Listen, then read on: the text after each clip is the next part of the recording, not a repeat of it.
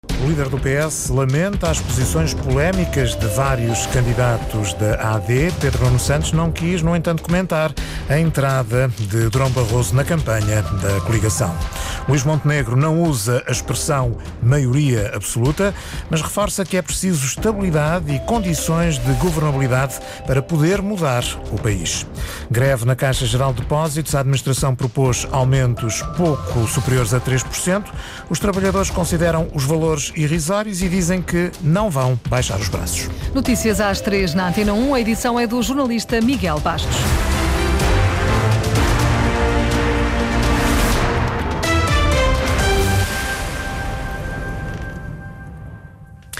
Sem pronunciar a expressão, Luís Montenegro abriu hoje caminho na Guarda para um, pedir uma maioria forte. Não utilizou, no entanto, a expressão maioria absoluta. Diz que é preciso estabilidade e condições de governabilidade para desencadear as mudanças que promete.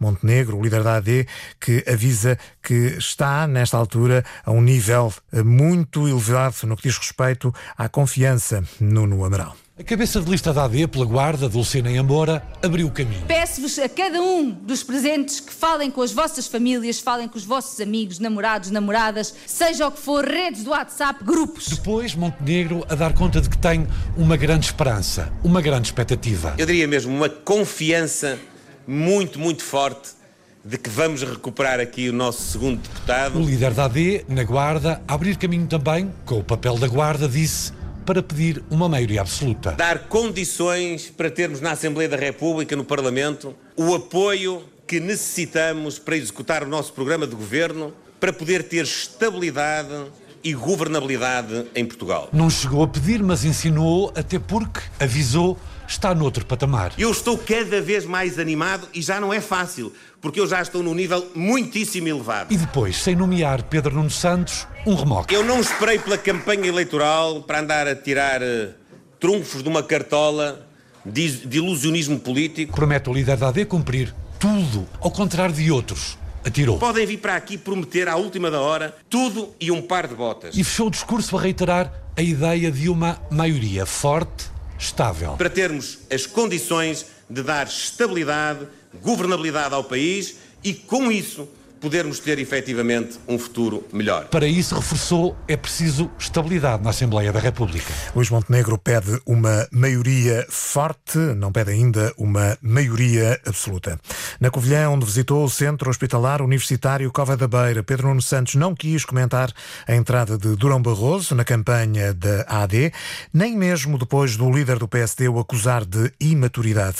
Mas um, o secretário-geral do PS um, quis falar na candidatura adversária, aliás, João Santos, para lamentar as posições que têm sido manifestadas por vários candidatos escolhidos por Luís Montenegro. Diz o líder do PS que o objetivo é criar alarme e dividir o país. Sublinhado de Pedro Nuno Santos, um depois de uma visita ao Centro Hospitalar Universitário Copa da Beira, na Covilhã, onde voltou a puxar pelo SNS sobre como fator de coesão da do país. Sobre os direitos das mulheres. Agora, o antigo líder da CAP e atual cabeça de lista da AD por Santarém, Eduardo Oliveira e Souza, a afirmar que os agricultores admitem milícias armadas para evitar roubos e a negar as alterações climáticas. Apresentado como um grande especialista em agricultura, a fazer um discurso de negação climática. Casos a mais para uma só candidatura, entende Pedro Nuno Santos, que vê também na AD de Luís Montenegro um outro traço, o do alarmismo para dividir o país. E a cada dia nós vamos confirmando isso. É porque é na campanha, quando nós já estamos em campanha de rua, que os projetos, as agendas e os programas e os candidatos se vão revelando. É que já não é um caso isolado. Nós não podemos querer dizer que temos um, grandes listas, grandes candidatos e depois tentar fazer de conta que não temos nada a ver com isso. Já se falam já se, de, de milícias uh,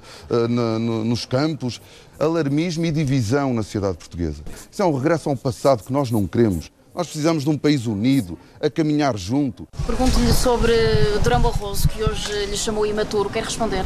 Não, não quero responder. Mas nem por isso o líder do PS deixa de lembrar os tempos do antigo presidente social-democrata e promete que esse também será um tema na campanha do PS. Terei a oportunidade de explicar quem é que ao longo dos anos, desde o, desde o ano em que Durão Barroso foi primeiro-ministro, para percebermos em que governos é que o povo ficou mais pobre em que governos é que se conseguiu reduzir a pobreza. Sublinhado de Pedro Nuno Santos, depois de uma visita ao Centro Hospitalar Universitário Cova da Beira, na Covilhã, onde voltou a puxar pelo SNS como fator de coesão do país. Reportagem de João Alexandre. Amanhã do candidato do livro foi rodeada de crianças. Rui Tavares visitou uma creche em Lisboa para mostrar Sandy Gageiro que é possível pôr em prática a semana de quatro dias de trabalho. É tudo positivo. Esperemos que seja para continuar. Carla Monteiro explica porquê. Um bem-estar enorme, não só a nível profissional como também pessoal. Uh, consigo dar mais atenção aos filhos, aquela, aquele o ir buscar, o ir levar. O candidato do livro visitou o Centro Infantil Maria de Monserrate, a única creche no projeto piloto da Semana dos Quatro Dias. Um lugar especial onde queríamos vir saber como é que foi essa transição e, acima de tudo, qual é que é uh, os ensinamentos que retiram da experiência? Vem do funcionário, do bem-estar de quem está com as crianças, é o reflexo, é automaticamente nas crianças. E isso eu acho que é. Enfim, elas falam por elas, não é? Inês Poeiras, diretora executiva, e Francisca Carneiro, diretora pedagógica. Todas, todas folgavam, umas à segunda, umas à terça, umas às, à quarta, à quinta. E depois as pessoas perguntam muito, então, e as pessoas, de certeza que não todas folgaram à segunda e à sexta. E, e nós respondemos, não. E portanto é por isso que às vezes o livro, sendo uh, acusado de gostar de experimentar para depois poder legislar, aí nesse caso se acusa perfeitamente culpado, porque de facto nós gostamos de experimentar primeiro, aprender, para depois poder legislar. Uma visita do candidato livre no dia em que se conhecem as conclusões sobre a semana de quatro dias na Administração Central.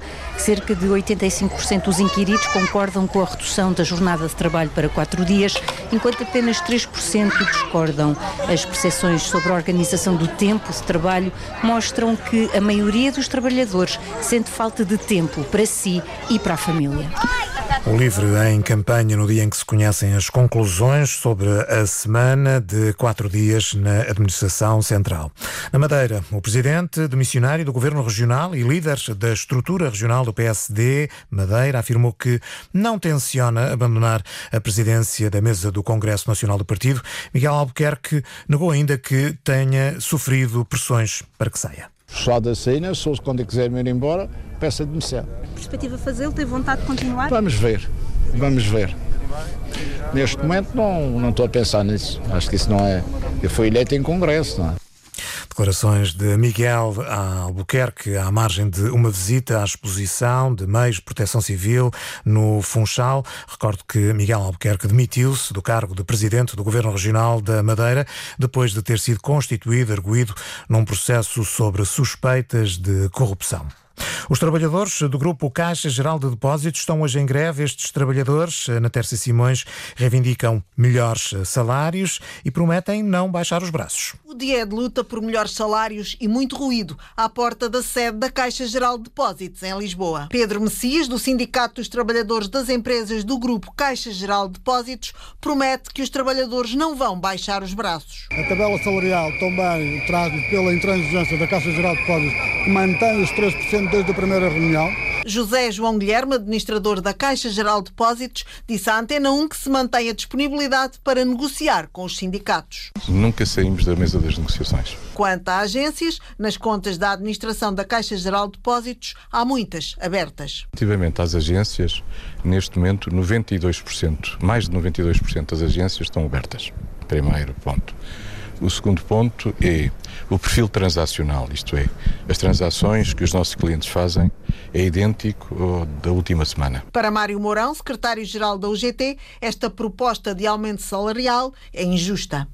Só, uma, só por uma provocação. Uh, de facto, é um banco público e ainda bem que dá bons resultados. É um dos bancos que é auditado pelo BCE e que melhores resultados teve. O secretário-geral da CGTP, Tiago Oliveira, também esteve com estes trabalhadores e promete que a luta vai continuar. O dia 2 é demonstrativo disso mesmo. O dia 2, esta, esta, esta capacidade de resposta é demonstrativa de, de, de que a luta vai continuar que os trabalhadores não aceitaram esta posição unilateral da empresa. Trabalhadores da Caixa Geral de Depósitos em greve durante o dia de hoje por melhores salários. Prometem não baixar o braço estes uh, trabalhadores uh, da Caixa Geral de Depósitos. Miguel Bastos, edição das 3 na Antena 1, simultâneo com a RDP Internacional, Antena 1 Madeira e Antena 1 Açores. A informação já sabe está em permanência em notícias.rtp.pt.